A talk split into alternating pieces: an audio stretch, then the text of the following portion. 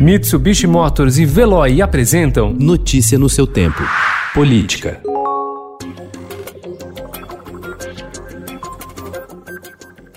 Anunciado como resposta à previsão de déficit bilionário nas contas públicas em 2021, o pacote de ajuste fiscal enviado pelo governador João Dória à Assembleia Legislativa de São Paulo propõe mudanças permanentes na estrutura de serviços estaduais, que vão da habitação ao meio ambiente. Com a perspectiva de extinguir 10 entidades e alterar regras que garantem autonomia orçamentária nas universidades, o projeto foi recebido com ressalvas, até mesmo por parlamentares que costumam apoiar o governo legislativo paulista.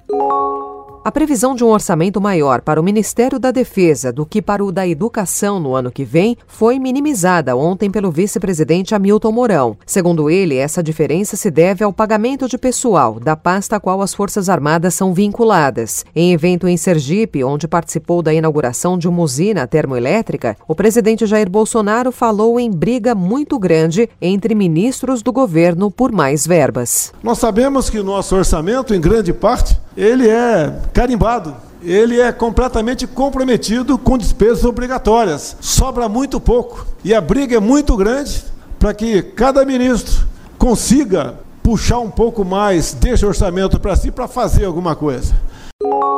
O Ministério Público Federal impediu ontem o arquivamento de um inquérito eleitoral aberto em fevereiro de 2018 contra o então deputado estadual, hoje senador, Flávio Bolsonaro. O parlamentar é investigado por suspeita de falsidade ideológica eleitoral, por suposta omissão de bens e atribuição de valores diferentes a um mesmo imóvel nas declarações entregues à Justiça Eleitoral em 2014 e 2016.